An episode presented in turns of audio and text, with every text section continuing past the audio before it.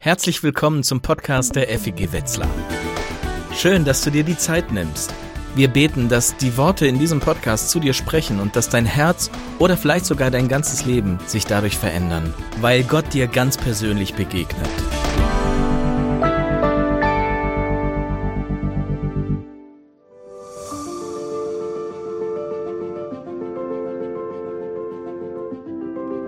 Alle sind schuldig geworden und haben keinen Anteil mehr an der Herrlichkeit Gottes.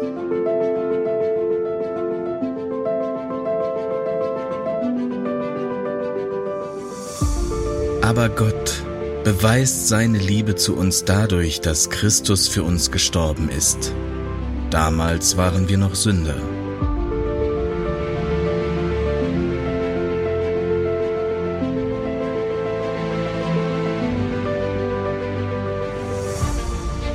Wenn du also mit deinem Mund bekennst, Jesus ist der Herr, und wenn du aus ganzem Herzen glaubst, Gott hat ihn von den Toten auferweckt, dann wirst du gerettet werden. Stellt euer ganzes Leben Gott zur Verfügung. Es soll ein lebendiges und heiliges Opfer sein, das ihm gefällt. Und passt euch nicht dieser Zeit an, Gebraucht vielmehr euren Verstand in einer neuen Weise und lasst euch dadurch verwandeln. Dann könnt ihr beurteilen, was dem Willen Gottes entspricht, was gut ist, was Gott gefällt und was vollkommen ist.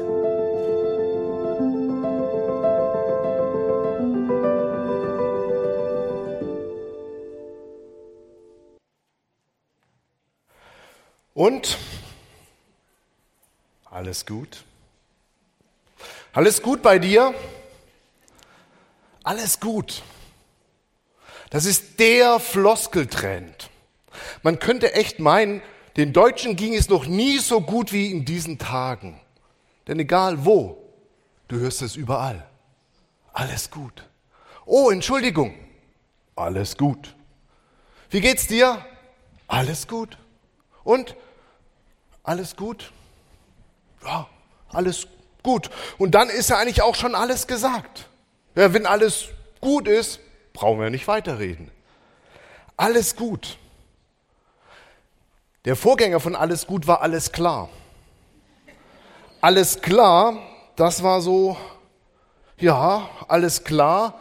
Das war so der Versuch, ich möchte es klar kriegen. In einer immer komplexer werdenden Welt möchte ich den Durchblick haben möchte ich es verstehen. Die Nachfolger der Alles klar Fraktion, die Alles gut Leute, die wollen das gar nicht mehr so durchdringen. Viel zu komplex. Die wollen es einfach schönreden. Alles gut. Oder noch besser, alles fein. Das ist der nächste Trend, der gerade so am Anrollen ist. Alles fein, alles soll fein werden. Und ich denke mir, Mensch, Paulus, was würdest du denn uns heute sagen? Paulus, alles gut? Nein, würde er sagen. Nicht alles gut. Alle sind schuldig geworden. Und das löst bei der Alles gut Fraktion ziemlich Widerstand aus. Also in mir, da springt bei dem Satz sofort die innere Marketingabteilung an. Und die sagt, na ja, also so schlimm, so schlimm bin ich nicht. Also bei mir so. Also so im Grunde genommen. Also schon. Also so irgendwie. Also so generell. Alles gut. Also ich meine, schau mal, was die anderen machen. Und klar, wenn ich mich mit einem Kriegsverbrecher und Massenvergewaltiger vergleiche, dann bin ich gut. Vor kurzem habe ich den Film Waldmacher gesehen über Tony Rinaldo.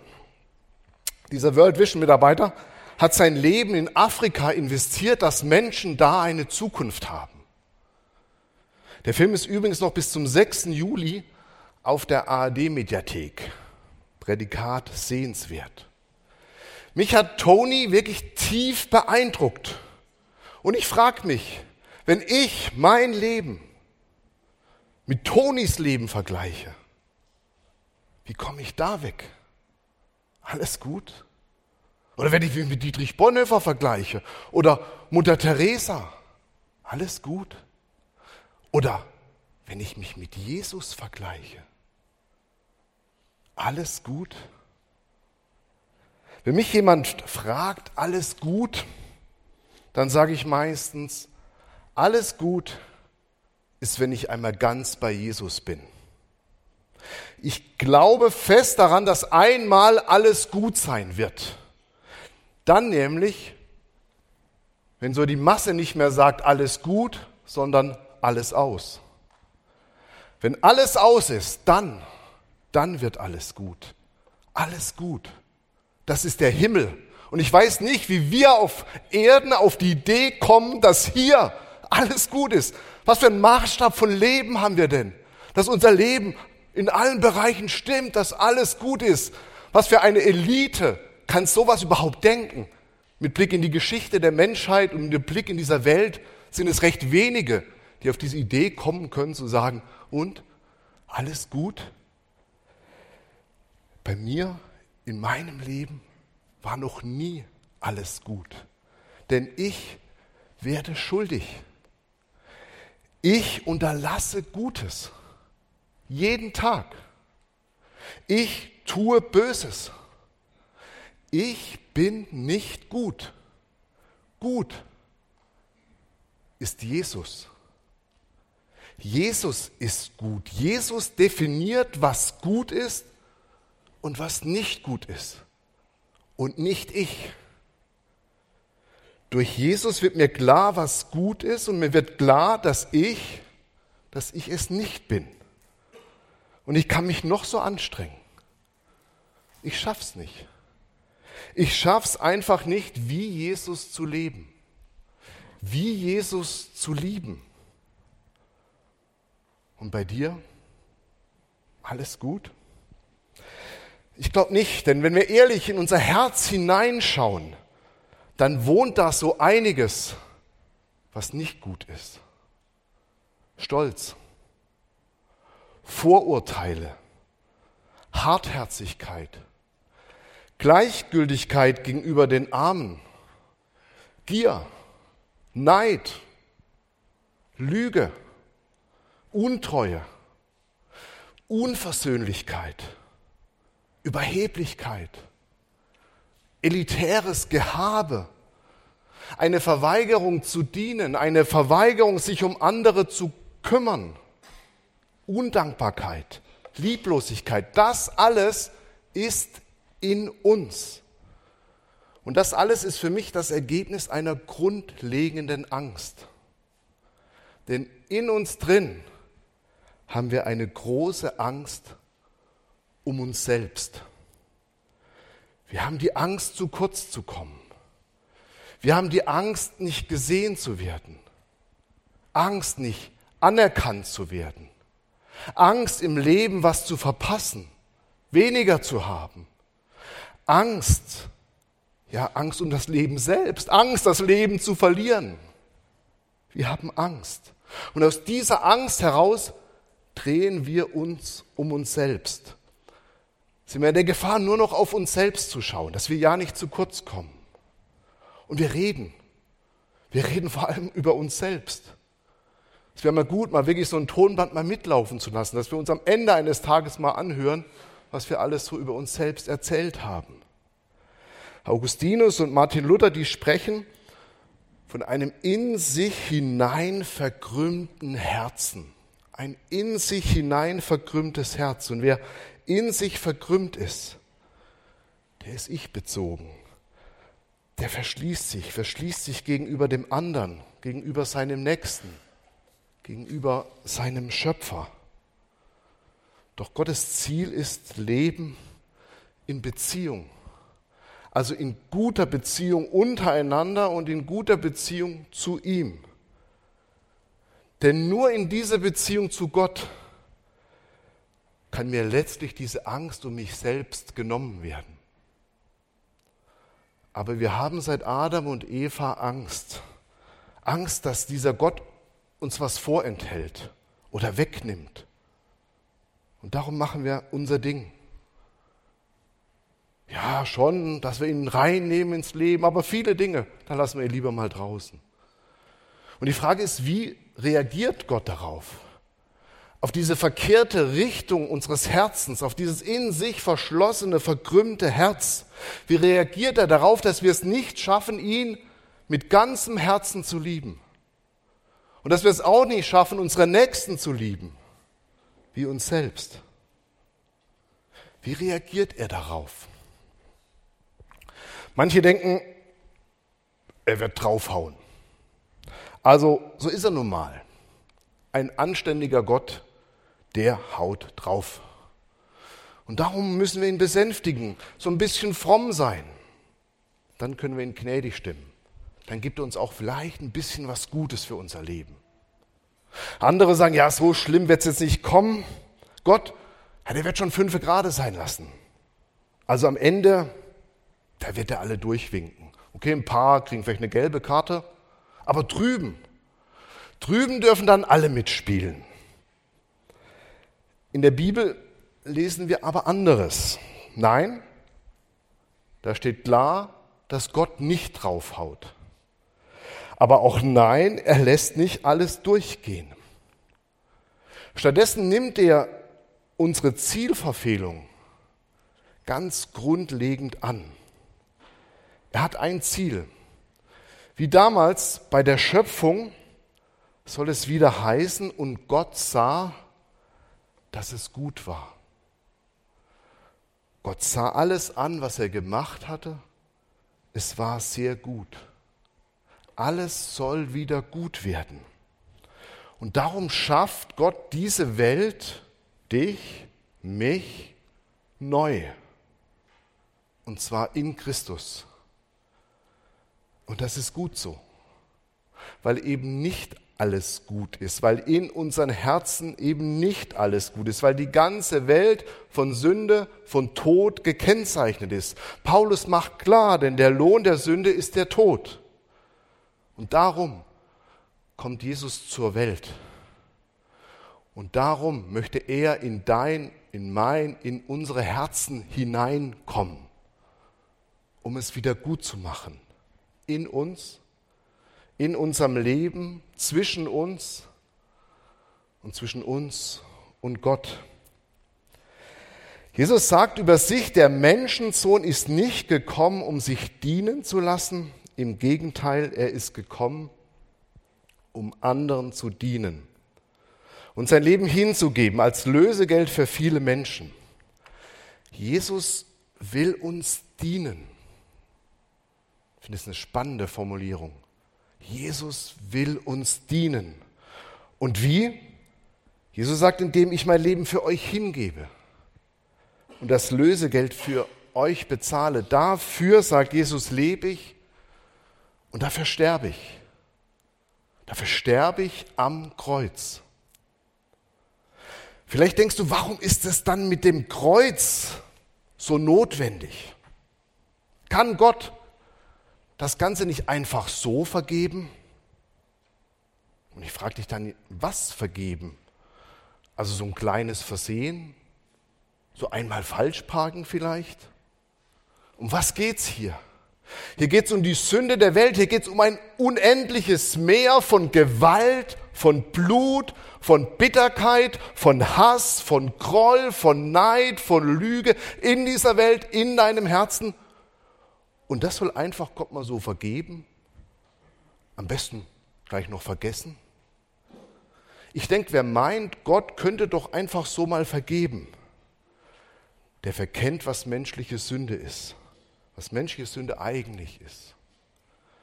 Und der verkennt auch, wer Gott ist. Gott ist die Liebe. Ja. Ja. Ja, Gott ist die Liebe. Und zugleich ist Gott unendlich wahrhaftig. und alles Unlautere, Ungerechte, alles so in sich verdrehte, alles Lieblose, Undankbare, das widerspricht seinem Wesen zutiefst. Und im Kreuz treffen dann Gottes Gerechtigkeit und Gottes Barmherzigkeit aufeinander. Da ist einmal Gottes heilige Sehnsucht nach wahrer Gerechtigkeit, weil er weiß, Sünde, Loslösung von ihm bringt Verderben. Sünde hat Konsequenzen, schreckliche, tödliche. Schau, schau auf das Kreuz. Am Kreuz siehst du, was Sünde tut zu was der Mensch fähig ist, wenn Sünde ihn regiert. Und schau auf das Kreuz und da siehst du, was Liebe tut. Da siehst du Gottes grenzenlose Liebe. So sehr hat Gott diese Welt geliebt. Gerechtigkeit und Liebe. Dem Bibelleser ist klar, dass wir alle auf ein Gericht zugehen, dass wir einmal für unser Leben Rechenschaft geben müssen. Denn Gott schaut nicht einfach daran vorbei, so was in unserem Leben alles geschah. Also wir müssen uns verantworten. Wir müssen Antwort geben. Antwort geben, das bedeutet für mich zum einen, dass die Täter nicht einfach so davonkommen und dass die Opfer nicht ungesühnt bleiben. Und ich finde, das ist ein tröstlicher Gedanke, dass es einmal Gerechtigkeit geben wird. Weniger tröstlich ist für mich die Frage, ja, wie ich denn da so bestehen werde, wenn ich mein Leben vor Gott verantworten muss. Ich kann ja schlecht sagen, Gott, also im Grunde, so generell, also so bei mir so eigentlich alles gut. Ich kann das ja nicht sagen. Das kann letztlich nur Jesus sagen. Denn nur bei ihm ist alles gut. Aber Jesus sagt zu mir, bei dir kann auch alles gut werden, wenn ich mit dir den Platz tausche. Darf ich? Darf ich an deine Stelle treten? Ich möchte den Schuldspruch auf mich nehmen, stellvertretend für dich, einfach so, aus Liebe, umsonst, ohne dein Verdienst, pure Gnade. Willst du das? Darf ich das für dich tun? Die gute Nachricht ist, dass mir die Leistung von Jesus angerechnet wird dass ich das ernte, was er gesät hat. Dass ich bekomme, was er verdient hat. Und dass er bekommt, was ich verdient hätte. Dafür, sagt Jesus, dafür lebe ich und dafür sterbe ich. Ich bin gekommen, um anderen zu dienen und mein Leben hinzugeben als Lösegeld für viele Menschen darf ich dein Lösegeld bezahlen? Lösegelder, die bieten ja einen guten Stoff für Krimis. Im Fernsehen wie auch im wahren Leben. Da wird jemand entführt und dann wird Lösegeld bezahlt und je wichtiger einer ist, umso mehr. Lösegeld ist ursprünglich ein Begriff aus dem Sklavenhandel. Wenn in der Antike, zur Zeit Paulus, jemand verschuldet war, diese Schulden nicht bezahlen konnte, dann konnte es sein, dass man ihn als Sklaven verkauft hat, um da das Geld wieder reinzuholen, die Schulden zu begleichen. Stell dir vor, du stehst da und du hast viele Schulden. Du kannst es nicht wieder gut machen. Und du wirst deswegen verkauft. Und dann kommt einer und schaut dich an. Er schaut dich voll Mitleid an. Aus einer tiefen Liebe schaut er dich an und zahlt deine Schulden. Einfach so. Er löst dich aus. Er erlöst dich. Jesus sagt, ich zahle den Preis. Mein Leben ist das Lösegeld, ich bezahle, damit du frei kommst, dass die Fesseln, die dich gefangen halten, gelöst werden in einem Leben mit mir.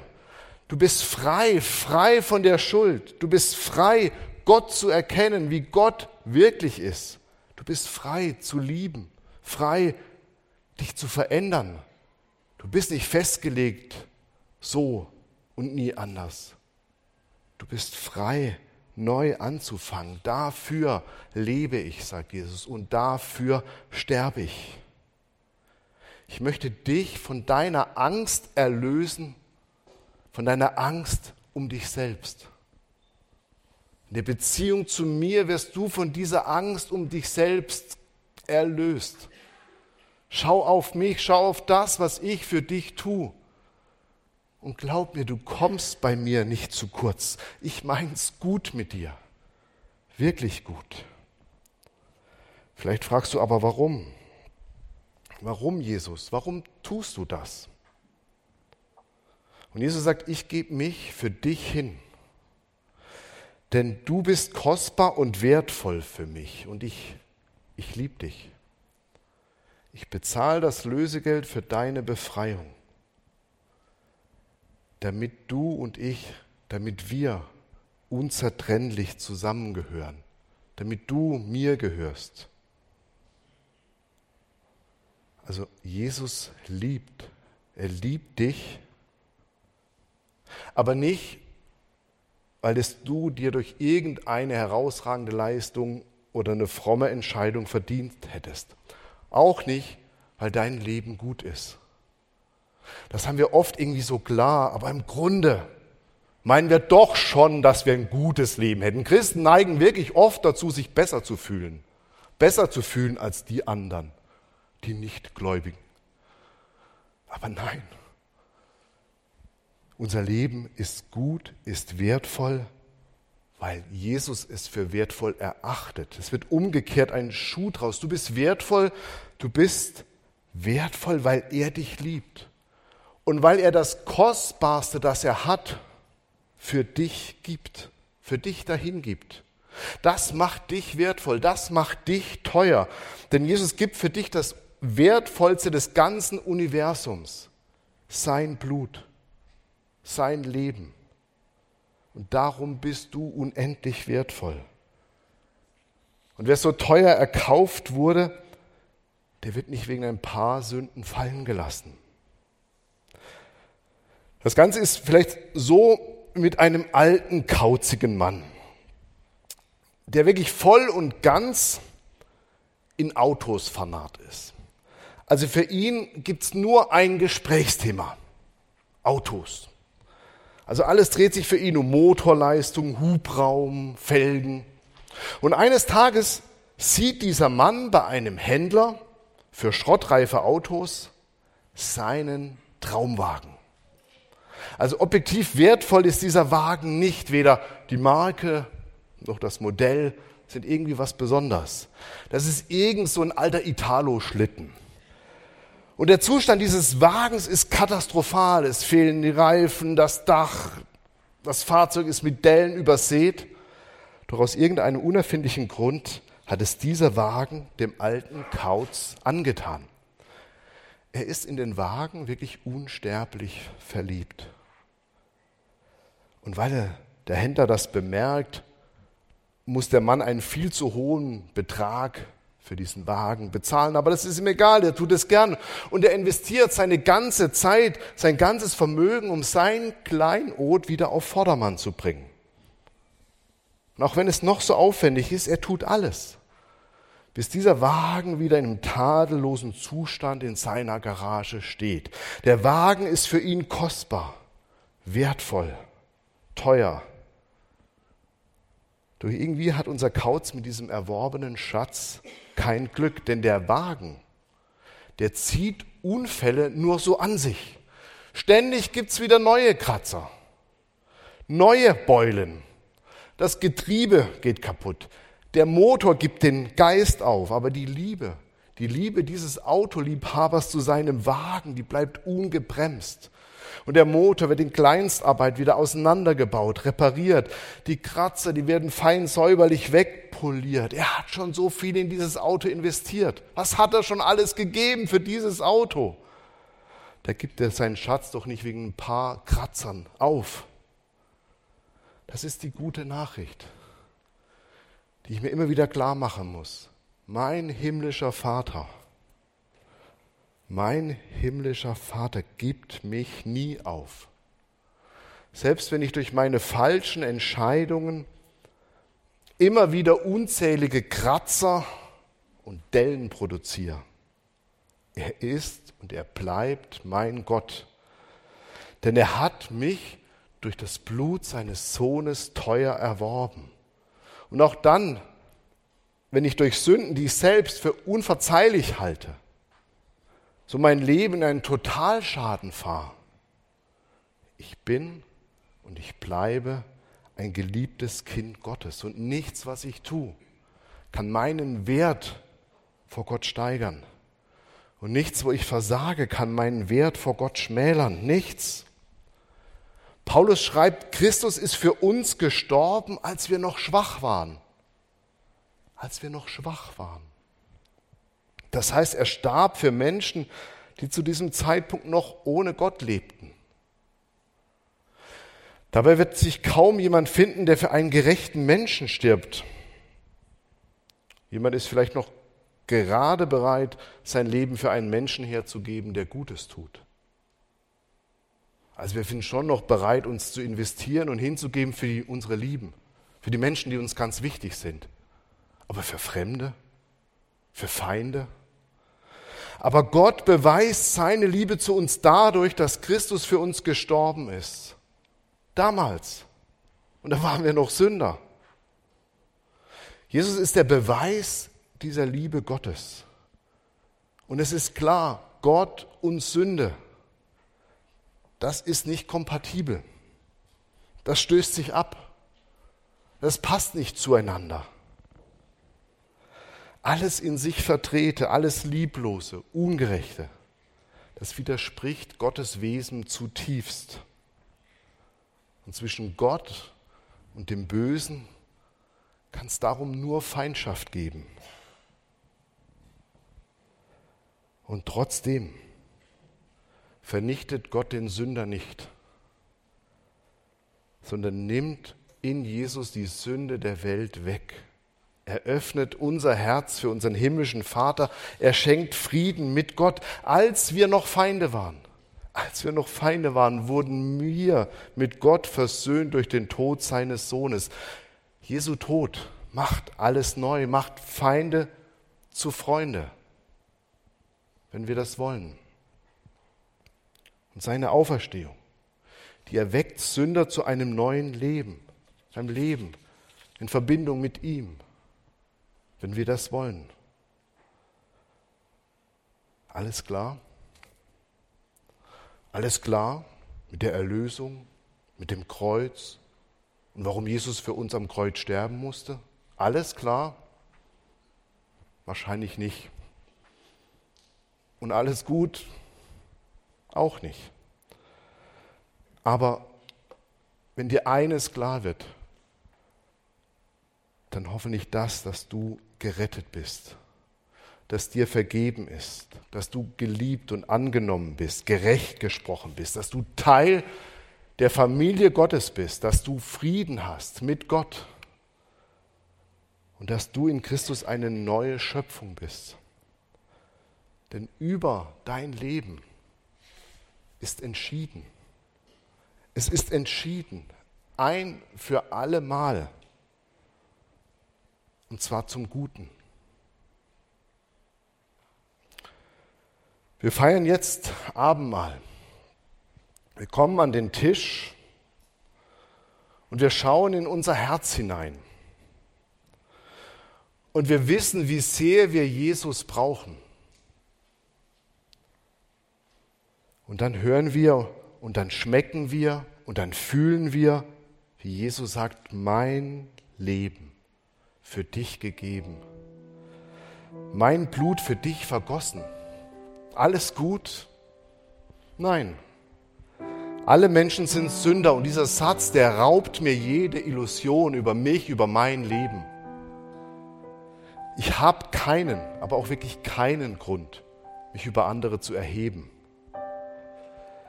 Und ich bekenne meine Schuld, meine Ich-Bezogenheit, meine Unfähigkeit, Gott aus ganzem Herzen zu lieben und meine Nächsten wie mich selbst. Ich bekenne meine Schuld, was ich Gutes unterlassen, was ich Böses getan habe.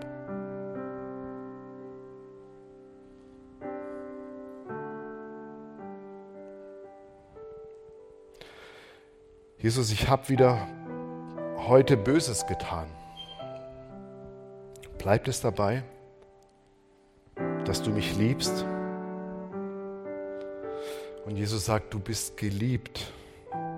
Ich bin für dich aus Liebe gestorben. Jesus, ich habe unterlassen, was gut gewesen wäre. Bleibt es trotzdem dabei? Du liebst mich. Und Jesus sagt, du bist gerettet. Dir ist vergeben. Hör auf zu zweifeln. Hör auf zu grübeln. Jesus, es ist noch schlimmer. Auch in dem, was ich für dich tat, ging es so oft nur um mich selbst, um meine Ehre, um den Applaus der Menschen. Bleibt es immer noch dabei? du liebst mich. Und Jesus sagt, du bist und du bleibst ein geliebtes Kind meines Vaters. Auch mit all deiner Halbherzigkeit. Auch mit all deinen schlechten Motiven. Ach Jesus, und tief in mir, in meinem Herzen, da wohnt so viel Bitterkeit, Groll, Sorge ja, Angst um mich selbst, so viel, was keiner sieht. Aber du siehst es.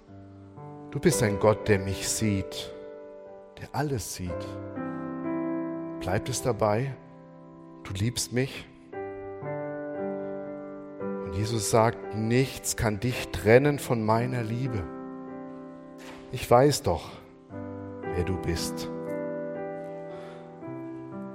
Ach Jesus, und meine Liebe zu dir, die ist so halbherzig und eigentlich geht es mir mehr um das, was du mir gibst, als darum, dass ich dich liebe. Ich gucke, was du mir bringst, anstatt dass ich dich einfach liebe. Hältst du das aus, Jesus? Und Jesus sagt, weißt du, ihr Menschen, ihr Menschen liebt, was liebenswert ist, was attraktiv erscheint. Aber ich liebe, einfach so. Ich liebe grundlos. Ich liebe dich einfach so, grundlos, obwohl du bist, wie du bist. Ich bin gekommen, um dir zu dienen. Ich möchte dir dienen und mein Leben als Lösegeld für dich hingeben.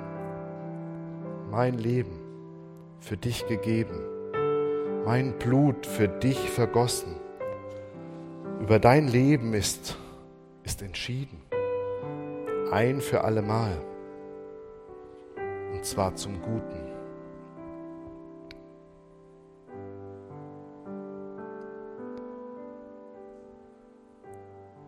Hören wir die gute Nachricht, die Einsetzungsworte, die Paulus uns überliefert hat. In der Nacht, in der unser Herr Jesus verraten wurde, nahm er ein Brot und dankte dafür. Er brach es in Stücke und sprach, das ist mein Leib, der für euch hingegeben wird. Feiert dieses Mal immer wieder und denkt daran, was ich für euch getan habe, so oft ihr dieses Brot esst.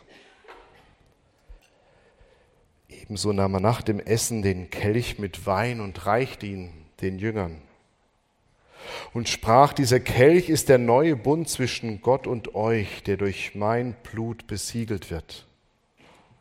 So oft ihr aus diesem Kelch trinkt, denkt an mich. Denn jedes Mal, schreibt Paulus, wenn ihr dieses Brot esst und aus diesem Kelch trinkt, verkündet ihr, was der Herr durch seinen Tod für uns getan hat, bis er kommt.